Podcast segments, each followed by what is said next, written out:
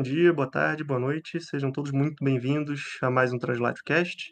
Eu sou Caio Fel, sou doutorando pelo PPGH da UF e hoje estou aqui para participar de um bate-papo muito legal com o meu grande orientador, professor Mário Jorge, e com o meu colega de laboratório, o Caio Chesner. Então vou pedir Caio, por favor, se apresente aí para os nossos ouvintes. Tudo bem, pessoal? Meu nome é Caio Chesner, sou doutorando também no PPGH UF e eu estou trabalhando atualmente com o discurso sobre o não hegemônico nos livros de cavalarias ibéricos do século XVI. E recentemente também tenho me interessado muito pelo tema que vamos discutir hoje, que são as perspectivas êmica e ética de abordagem do passado. Inclusive, a ideia desse podcast surgiu de alguns e-mails que eu venho trocando com o professor Mário desde 2021, é, relativos a diversas manifestações dele em crítica à perspectiva êmica. Perspectiva essa que, se considerada única e autossuficiente, como eu penso que tem sido o caso, na minha percepção apresenta um perigo bastante grande para o desenvolvimento e para a relevância dos estudos medievais. Daí a importância do que a gente vai discutir aqui hoje. Bom, de minha parte, eu sou o suposto grande orientador a que se referiu o meu querido Ai, o Caio 1. Vamos definir o Caio 1 e o Caio 2 aqui. Eu sou professor da UF já há muitos anos, 31, completados agora no início de, de fevereiro. Professor de História Medieval, atuo na, na, graduação e na pós há muitos anos. E estou também, é óbvio, estou né? aqui muito animado pela possibilidade de juntar os meus amigos Caios para falarmos aqui, batermos um pouco um papo acerca de teoria da história, ainda que talvez hoje, especialmente abordando uma expressão mais circunscrita e específica da teoria da história, essa questão das abordagens êmica e ética. Então vamos lá. Bom, Mário, então, eu queria começar aqui com a primeira pergunta. Acho que valeria a pena fazer um panorama mais geral dessas questões que a gente vai abordar. É, há alguns anos, em várias oportunidades diferentes, você tem alertado sobre as limitações da adoção pelos medievalistas dessa chamada perspectiva êmica.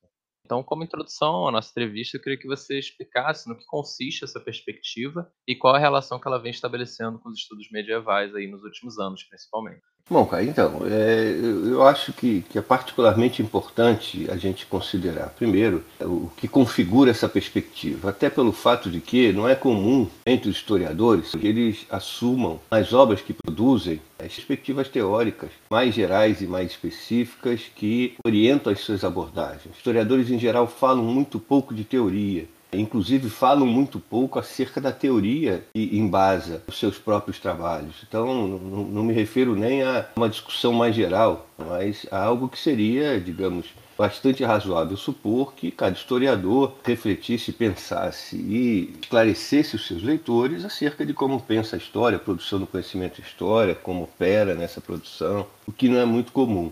E eu diria que menos comum, então, é razoável imaginar que seja assim, os historiadores os medievalistas, entre eles, também não são muito dados a expressar, a veicular de forma clara perspectivas ainda mais circunscritas que orientam as suas análises e sequer a nomeá-las. Eu, por exemplo, é, nessa altura, não, não, me lembro de nenhum historiador que se coloque claramente essa questão. Ao iniciar a abordagem de algum tema relativo à história medieval, é, explicite minimamente sobre que perspectiva aborda a sociedade em questão, se por dentro, que seria numa forma mais simples, né?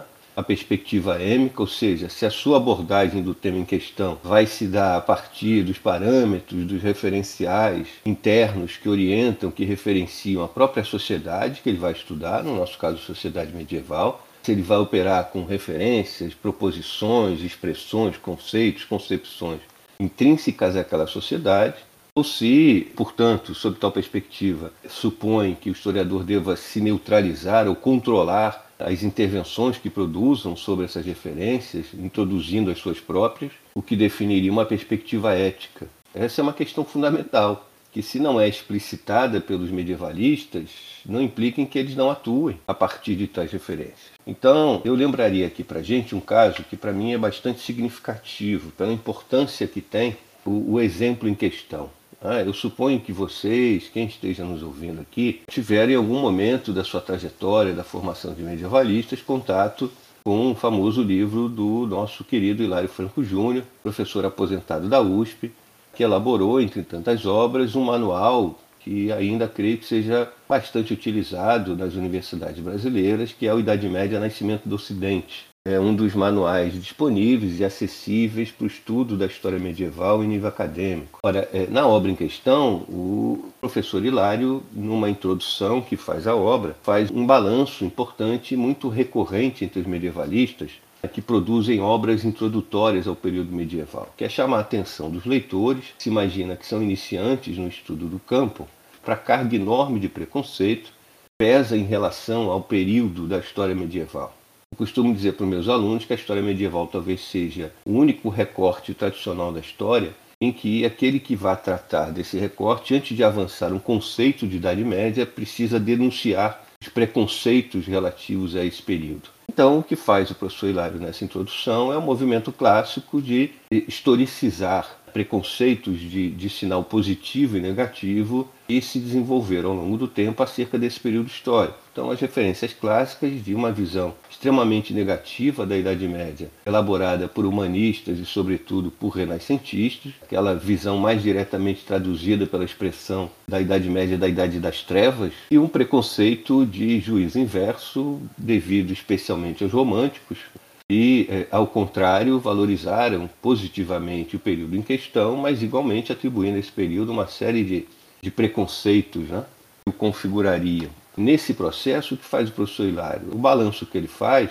é que as deformações produzidas acerca da Idade Média decorreram, em ambos os casos, do fato de que presentes diversos se apropriaram da Idade Média visando justificar-se a si próprios. Quando renascentistas e iluministas, por exemplo, se projetaram sobre a Idade Média e o fizeram a partir das perspectivas do próprio presente em que se situavam, o que produziram com essa projeção foi deformação, o que nem mesmo os românticos conseguiram evitar quando igualmente se projetaram, ainda que positivamente, a partir do século XIX, sobre o passado medieval. Portanto, o balanço parece indicar que toda vez que o presente, qualquer presente histórico, se projete sobre qualquer passado histórico a partir das suas próprias perspectivas, dos seus próprios referenciais, é, essa projeção está fadada a produzir deformação. De forma que, na sequência da obra, o professor Hilário propõe que a superação desse quadro negativo de deformações teria sido, enfim, superada por uma história é, profissional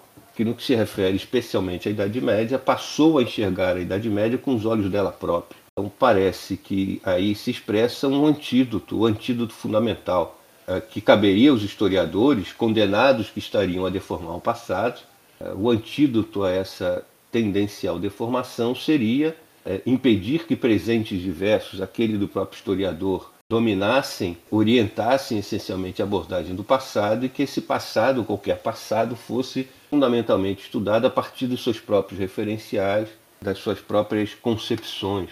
Ora, aí uma defesa clara, sem que em nenhum momento a gente encontre qualquer referência de perspectiva êmica ou ética, mas aí é uma defesa clara de uma perspectiva. Que é, inclusive, muito cara a historiografia francesa, especialmente a terceira geração dos Zanardi, e que tem no Alain Guerrot um grande defensor, né? a partir da sua perspectiva de que teria ocorrido uma ruptura societária que se produziu no século XVIII e as sociedades humanas posteriores ao século XVIII são sociedades estruturadas em bases a partir de perspectivas radicalmente distintas daquelas que foram anteriores ao século XVIII e, portanto, inclusive da sociedade medieval.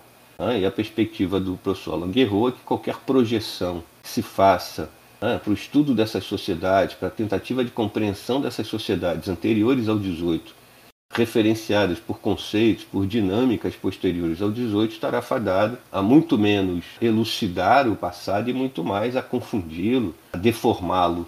Essa perspectiva no Alain Guerrot é muito vigorosa, né? a ponto dele questionar, por exemplo, a validade do emprego de expressões, o recurso a expressões para abordagem na sociedade medieval que seja estranhas própria língua, os próprios usos da língua, as próprias expressões e palavras usadas na Idade Média. Então, é, eu acho que, tendo em vista que eu já destaquei por aí também alguns artigos, a nossa tradição da historiografia medievalística brasileira é sobretudo francesa e sobretudo referenciada pela terceira geração dos análises, parece que se forma aí o, cadinho fundamental com base na qual essa perspectiva ainda predomine entre nós.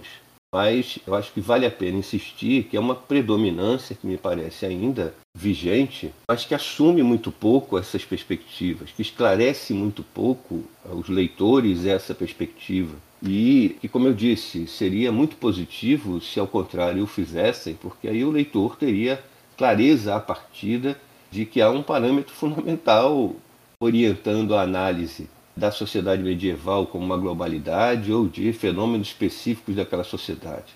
Ou seja, se a obra em questão o faz, aborda o tal fenômeno a partir e limitados aos referenciais, às formas internas de compreensão daquele fenômeno pela própria sociedade, o que expressaria tal perspectiva êmica de maneira simplificada, ou ao contrário, né, se o historiador recorre, mobiliza instrumentos, conceitos, metodologias, referenciais teóricos estranhos ao contexto em questão para submeter a, a, tal sociedade ou tal fenômeno à sua análise e interpretação. Mas eu, eu insisto, só para concluir, acho que o fundamental dessas discussões é que, como eu disse, historiadores não são dados a expressar com clareza radical as perspectivas em que operam as suas análises.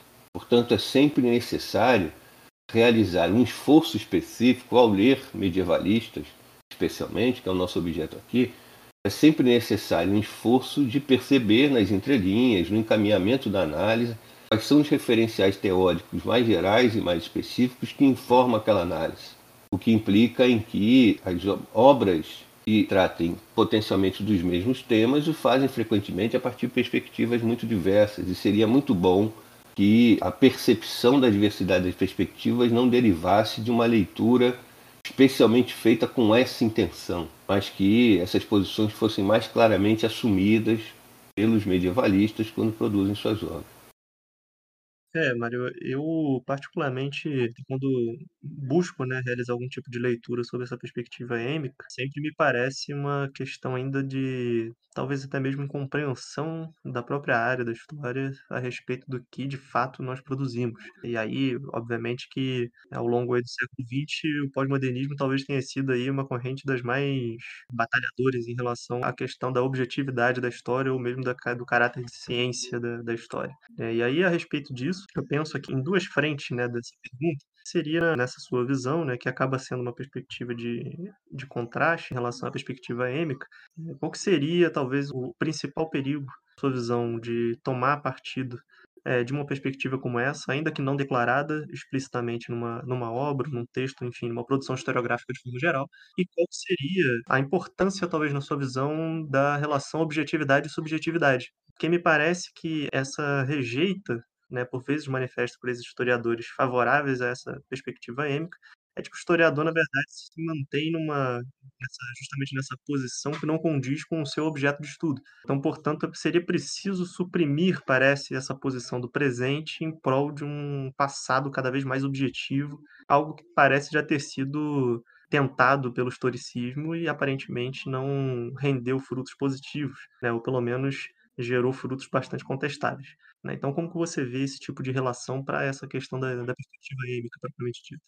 É, eu acho que é primeiro necessário ter clareza que aquilo que a gente genericamente referencia aqui por perspectiva êmica né, é uma perspectiva, é uma realidade, algo que efetivamente se impõe ao historiador e com o qual ele tem que se relacionar. Eu pessoalmente penso que o que historiadores encontram nas fontes, nas famosas fontes primárias de natureza diversa com as quais ele trabalha, é a perspectiva êmica. São êmicas, fundamentalmente, as emissões que a gente encontra em documentos, fontes primárias de natureza diversa. Porque toda fonte primária é um registro mais ou menos limitado, mais ou menos circunscrito, produzido no âmbito da sociedade que o historiador pretende estudar.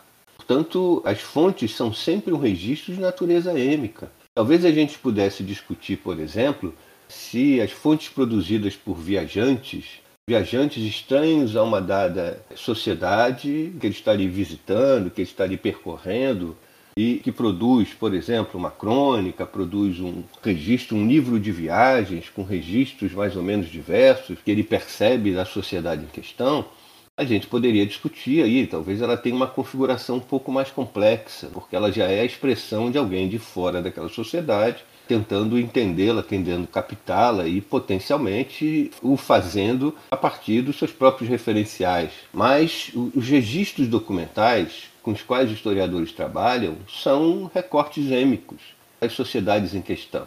E não poderia ser de outra forma, porque são registros produzidos no âmbito daquela sociedade.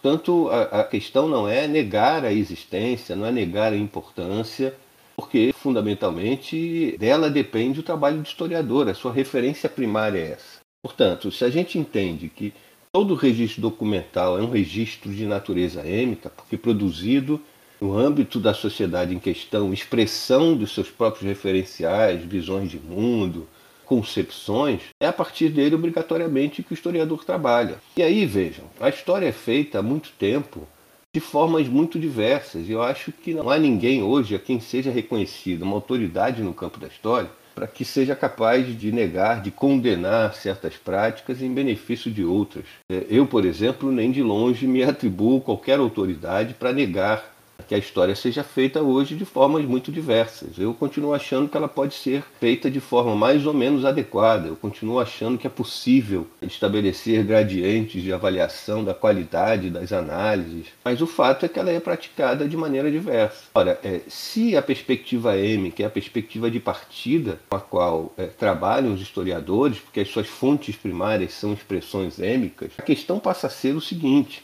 uma concepção de história que supõe que ao historiador compete restabelecer no presente lógicas dinâmicas, perspectivas de mundo que referenciaram sociedades do passado, ora, é, é, é, é, essa, essa perspectiva de história implicará em fundamentalmente trazer e revelar no presente as concepções êmicas que o historiador localiza nos documentos com os quais trabalha. E essa é uma, uma perspectiva efetiva da prática historiográfica. Quem sou eu para dizer que não seja? Ah, muita história vem sendo feita sob a perspectiva de que a história compete revelar no presente concepções, visões de mundo que estariam fadadas ao desaparecimento, estariam fadadas a, adormecer em acervos documentais, revelar aos contemporâneos como sociedades do passado se conceberam, se pensaram, se imaginaram, como entendiam a realidade. Agora, também há a perspectiva, no entanto, de que talvez o limite maior, a meu juízo, da concepção êmica é que a prática historiográfica passa a estar fundamentalmente orientada, de forma clara ou não, pela reprodução no presente de concepções é, do passado associadas a mecanismos de dominação, mecanismos de exploração. Se as fontes a que eu acabo de me referir são historicamente produzidas especialmente por setores das classes dominantes das muitas sociedades que jazem no tempo, uma perspectiva êmica muito potencialmente estará fadada a trabalhar a partir de referenciais, visões de mundo promovidas no âmbito das elites, das classes dominantes do passado e o que pode potencialmente transformar o historiador pela impossibilidade de uma abordagem crítica dessas manifestações num profissional que se dedica a reproduzir no presente visões de mundo de elites dominantes nas sociedades do passado. Porque, na perspectiva êmica, o critério da intervenção crítica né, do historiador fica bastante circunscrito a elementos de natureza técnica e muito menos em relação às expressões. Qualquer crítico que se pretenda fazer a uma visão de mundo, digamos, recuperada no passado a partir das suas referências, depende de um contraponto que seja feito àquela perspectiva. Um contraponto que pode se produzir, inclusive, no âmbito daquela própria sociedade, mas que vai depender fundamentalmente da intervenção interpretativa do historiador. E, portanto, acho que é, é preciso que se entenda que a concepção êmica, que parece mais ajustada, porque mais primariamente informada pelas concepções de mundo do passado, são concepções submetidas a determinações de tipo muito diversos. Né? Elas estão muito longe de ser aquilo que se pretende ao dizer que são visões que a sociedade produz acerca dela mesma. Sociedades não são entes vivos que produzam imagens acerca de si próprios. Portanto, as imagens produzidas têm uma configuração, um enquadramento social específico que muitas vezes envolve, inclusive, como eu disse, posições né, das quais decorrem a distinção de classe, de gênero, de faixa etária no interior da sociedade em questão. Portanto, eu acho que uma suposta objetividade derivada da perspectiva M, de uma adequação maior para se abordar uma sociedade da operação a partir dos seus próprios esquemas de interpretação do mundo, palavras expressões que são mobilizadas e pretender que, uma vez estabelecida a tal perspectiva êmica avançada no interior de uma sociedade, o historiador então pode descansar porque já cumpriu o seu ofício, me parece algo muito oposto a qualquer perspectiva de objetividade. Aí me parece que são as subjetividades do passado em questão que predominam na análise do historiador. Eu penso que quando o historiador consegue estabelecer a partir do trato com os registros documentais as perspectivas êmicas que aquela sociedade, a partir de classes, de grupos distintos que a constitui, produziu, ele se preparou para começar a fazer história. Então, antes de repousar tranquilo por ter cumprido a sua função, ele deve considerar que ele apenas se preparou para começar a realizar de fato a sua função. Então, acho que é, o suposto de, de, que uma objetividade maior derivaria do, do, respeito sacrossanto aos esquemas de apreensão do mundo, de um dado contexto, de uma dada fatia de duração a que o historiador se dedica, é, é uma, uma perspectiva de objetividade que se sustenta muito mal a partir de uma crítica que se faça a ela. Eu acho que a rigor a gente opera muito mais a partir de subjetividades que o passado de alguma forma acaba impondo ao historiador. Não me parece que seja um bom caminho para o historiador evitar o exercício da sua função, atribuindo a entes do passado uma capacidade superior de expressar a sociedade em que vivia. Me parece, nessa, sob tal perspectiva, bastante equivocada a orientação. Né? Pois é, Mário, e aí eu acho que você coloca uma questão muito importante, que é a não rejeição absoluta da perspectiva êmica, né? uma vez que ela é o nosso primeiro contato com essa sociedade que a gente vai estudar. Então, o que você está defendendo é justamente a limitação dessa perspectiva se mobilizada como um fim em si mesmo, não como um meio, quer dizer, como uma etapa indispensável à análise do historiador, porém apenas o seu começo. Então eu queria perguntar como é que você pensa na possibilidade de ultrapassar essa perspectiva, né? de como seria possível operar uma passagem a uma abordagem mais analítica, mais explicativa ou mais ética, se a gente preferir. Em outras oportunidades, você considerou que uma das maneiras é, mais potentes de fazer isso seria por meio do instrumental teórico do marxismo. Então, se você puder também explicar como seria possível operar essa passagem nessa perspectiva teórica, quem sabe já trazendo aqueles conceitos centrais de essência e aparência, eu acho que seria bastante interessante. Perfeito, perfeito, Caio. É, enfim, como eu disse, né, não se trata aqui de negar, descaracterizar, desqualificar, sobretudo negar a importância, negar a vigência de uma perspectiva êmica com a qual os historiadores têm que lidar. Né? A matéria-prima do historiador, em meu juízo, é uma expressão, são expressões êmicas. Portanto, não se trata de, de jogá-la fora. Mas, no fundo, a minha questão é em relação a uma história que se pretenda, como disciplina, ter por função ou ter por orientação a captar essas é, perspectivas êmicas e é, projetá-las num presente sob a perspectiva de que fazer história seja essencialmente revelar no presente concepções é, de mundo que jazem aí no tempo, no, nos acervos documentais. Portanto, a perspectiva êmica está articulada ao nosso trabalho. Ela é referência primária do nosso trabalho. Agora, a perspectiva de superação da perspectiva êmica envolve, portanto, na referência clássica, aquilo que seria a perspectiva ética e que, é, portanto, ao contrário é, da proposição anterior, o historiador deva menos é, neutralizar-se em face dos registros eu falo em algum artigo, né, dobrar-se respeitosamente aos registros, aos discursos do passado, aos registros êmicos do passado, e assumir efetivamente que se tratam estes registros êmicos de uma matéria-prima que vai ser então objeto de um trabalho muito intenso, que envolve, portanto, referenciais epistemológicos, ontológicos, teóricos, metodológicos que são produzidos, são gestados no âmbito do desenvolvimento da nossa própria disciplina. Sob tal perspectiva, eu não, não vejo como seja possível considerar que um historiador contemporâneo esteja menos apetrechado e menos habilitado a submeter uma sociedade qualquer ao crivo analítico de interpretação do que aqueles que viveram a própria sociedade. E, portanto, a questão para mim aí é uma questão, inclusive, de responsabilidade, de que o profissional aí, no caso historiador, reconheça, né, requisite para si uma capacidade efetiva de produzir história, conhecimento, superior a qualquer ente que tenha envolvido qualquer sociedade a que esse historiador se dedica. Isso, inclusive, ou essencialmente, em função do, do conjunto dos aparatos né, que a história produziu ao longo do seu desenvolvimento e do conjunto de referenciais com o qual, portanto, os historiadores operam. Portanto, se ele admite ou se ele concebe que o seu ofício envolve em estabelecer a crítica desses referenciais e desenvolver a partir dessa crítica uma apreensão maior, mais ampla, mais sustentada da sociedade em questão, a perspectiva ética seria, então, a princípio, aquela que se lhe impõe, é quando ele tenta promover a tradução, a apreensão de referenciais êmicos a partir de conceitos, de referências, de pressupostos teóricos que foram gestados no desenvolvimento da nossa própria disciplina e que são, portanto, alheios ao contexto da sociedade que ele analisa, especialmente no nosso caso a sociedade medieval. Agora, no fundo, por tal perspectiva, na minha avaliação, o historiador opera sempre na articulação entre os registros gêmicos e a perspectiva ética que deriva de sua intervenção.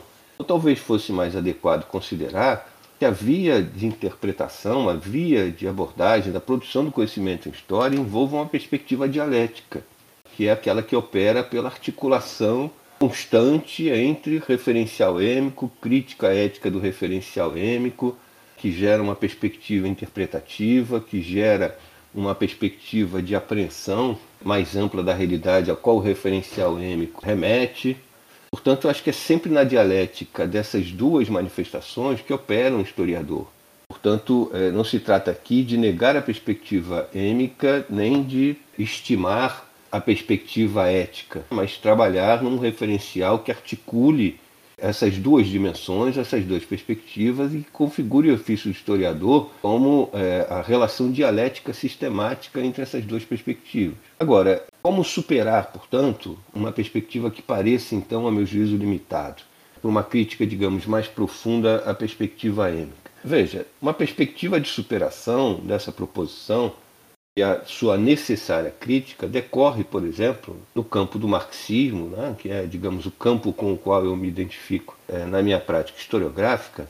Há um paralelismo evidente dessas referências no campo do marxismo sob a perspectiva daquilo que diz respeito ao problema do fenômeno da essência e da aparência. Ou seja, a perspectiva marxiana de que a frase é clássica e certamente todos conhecem. Todo conhecimento científico seria supérfluo se a realidade se manifestasse imediatamente aos nossos sentidos. Ou seja, se os humanos fossem capazes, por intermédio dos seus sentidos, de aprender a realidade última, a essência última dos fenômenos da natureza com os quais os, os humanos em questão se relacionam, né? todo conhecimento científico, todo conhecimento sistemático, seria supérfluo. Bastaria aos humanos é, permitirem que a realidade emanassem e tocassem os seus sentidos para que nós, humanos, fôssemos capazes de imediatamente prender a realidade. E a gente sabe que não é assim. A gente sabe que os sentidos nos pregam essas diversas acerca da verdade relativa dos fenômenos que impactam os seres humanos e com os quais eles se relacionam. Portanto, a perspectiva é que a realidade se manifesta numa aparência, realidade diversa com as quais os humanos entram em contato e que nos referenciam, essa realidade se manifesta em aparência, que são formas assumidas pela realidade que mais diretamente impactam os nossos sentidos, que nos revelam imediatamente a aparência dos fenômenos com os quais lidamos, e uma aparência que se relaciona inclusive com uma dimensão mais profunda dos fenômenos em questão, que é a essência que os constitui. E, portanto, a gente trabalharia aí, ou sob tal perspectiva, os fenômenos em duas dimensões constitutivas. A aparência que imediatamente se refere e que é imediatamente apreensível pelos nossos sentidos, e a essência que constitui efetivamente os fenômenos. E aí é preciso ter cuidado para a gente não pretender que a aparência seja uma falsificação do fenômeno, que a aparência seja falsa, necessariamente falsa, em relação à essência profunda que constitui o mesmo fenômeno. Não, a questão não é de, de falsidade. Ora, a aparência é uma manifestação efetiva do real. É uma manifestação possível do real expressa a partir da sua própria essência. É como se os fenômenos se manifestassem em camadas sucessivas de aparência e o processo de conhecimento envolve, metaforicamente, um movimento que permita ao analista percorrer, perfurar essas camadas sobrepostas de aparência do fenômeno para chegar a compreender a sua essência constitutiva fundamental, que constituiria, por essa metáfora, o seu núcleo. O famoso método da cebola associado à, à perspectiva marxiana. Né? É necessário superar as camadas da cebola para chegar ao seu núcleo, porque ali reside a essência fundamental de um fenômeno, que é tão fundamental que é capaz, inclusive, de explicar as aparências possíveis que aquele fenômeno assume num dado contexto para aqueles que com ele se relacionam. Portanto, a perspectiva é a aparência não explica a essência, mas é a aparência que revela, é a superação progressiva das formas aparentes do fenômeno que permite a percepção da sua essência constitutiva. E aí, se a gente faz um paralelismo dessa referência com o que a gente vinha considerando acerca das questões êmica e ética, as fontes nos revelam a aparência que os fenômenos tomaram para aqueles que viveram esses fenômenos no contexto específico em questão, na sociedade específica em que esses fenômenos foram vivenciados e foram referenciados na sua aparência. Tanto as fontes deveriam constituir para o historiador a perspectiva de que ele dispõe nas fontes da aparência tomada pelos fenômenos, aqueles que o vivenciaram no contexto da sociedade em questão e produziram seus registros. E, portanto, o caminho fundamental para chegar à percepção da essência cuja aparência as fontes revelam é a crítica sistemática da aparência manifesta, os registros documentais é da crítica sistemática da aparência de um movimento que pretende progressivamente esclarecer as formas aparentes tomadas por um dado fenômeno, que se pode chegar à sua essência constitutiva, de forma que essa, mais uma vez, a dialética dessa relação constitui o mecanismo fundamental do processo interpretativo, do processo da produção do conhecimento no campo da história. Ou seja, aos contemporâneos, fundamentalmente, cabe sempre revelar, de formas diversas, com determinações de tipos diversos, a aparência que os fenômenos tinham para aqueles que o vivenciaram como os fenômenos eh, se manifestavam e impactavam as formas de apreensão deles pelos seus próprios contemporâneos. E registros que são, como eu disse, inclusive determinados por uma diversidade de elementos que derivam da inserção específica daqueles que produziram o registro no âmbito da sociedade em questão. Não há uma essência que se revela por uma divindade superior e que cabe ao historiador buscar ou localizar e aprender. A essência não está objetivamente dada em nenhum outro lugar para o historiador. A essência para o historiador deriva da crítica sistemática da aparência do fenômeno que para ele é revelado pelos registros documentais. E, portanto, a questão fundamental para a gente talvez seja, em face de qualquer registro histórico, né, de entender por que o fenômeno chega a assumir tal aparência para o ente coletivo que produziu o registro em questão. É importante que se registre na dialética essência e aparência, a essência não, não se localiza, né? ela não é manifestação de uma divindade da história que guarda a apreensão global de uma sociedade qualquer e que o historiador tem que ser capaz de capturar. A essência de uma dada sociedade a efetividade da sua dinâmica interna é decorrente da crítica sistemática da aparência que essa realidade tomava por aqueles que a vivenciaram e que a registraram sob perspectivas diversas naquilo que a gente chama de fontes primárias. É pela crítica da aparência que se chega à apreensão da essência de um fenômeno. E aí, como eu disse, quando as fontes estão estabelecidas, quando as formas da aparência, que são, a meu ver, a natureza essencial dos registros êmicos, estão estabelecidos, o historiador acabou de preparar o laboratório para começar a trabalhar. Longe de poder descansar, orgulhoso por ter realizado seu ofício, ele preparou, dispôs o laboratório, dispôs o ferramental para ir efetivamente sim começar a trabalhar. Uma tal perspectiva deriva, está intimamente associada àquilo que a gente concebe que seja a função da história.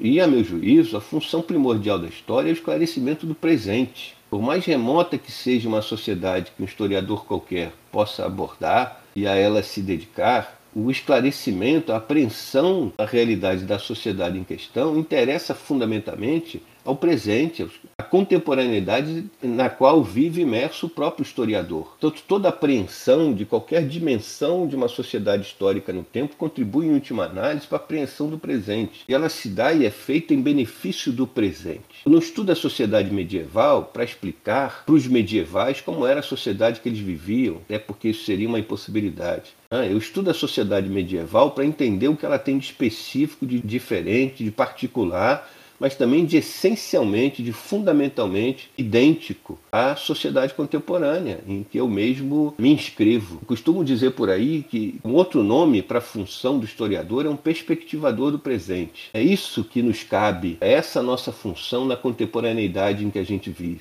Dar dimensão histórica problemas, questões, demandas que são colocadas pelo próprio presente. É isso que o historiador sabe ou deveria fazer. Em face de uma questão, em face de um tema, em face de um fenômeno, de um movimento que mobiliza a contemporaneidade em que ele vive, a ele compete dimensionar historicamente o fenômeno em questão, porque só do dimensionamento histórico, só a apreensão das especificidades do tal fenômeno em passados, em durações de tempo distintos, é possível aprender plenamente a particularidade do fenômeno em questão no presente. Toda história é, queira-se ou não, pratique-se a história ou não dessa forma, um conhecimento de natureza comparativa. A história é, por essência, comparativa eu sempre penso em especificidades de um certo contexto que eu analiso, qualquer especificidade só se estabelece em função da diversidade. Eu só entendo o que é específico na nossa contemporaneidade se eu sou capaz de contrapor as particularidades de um fenômeno no presente com a diversidade das manifestações históricas desse fenômeno.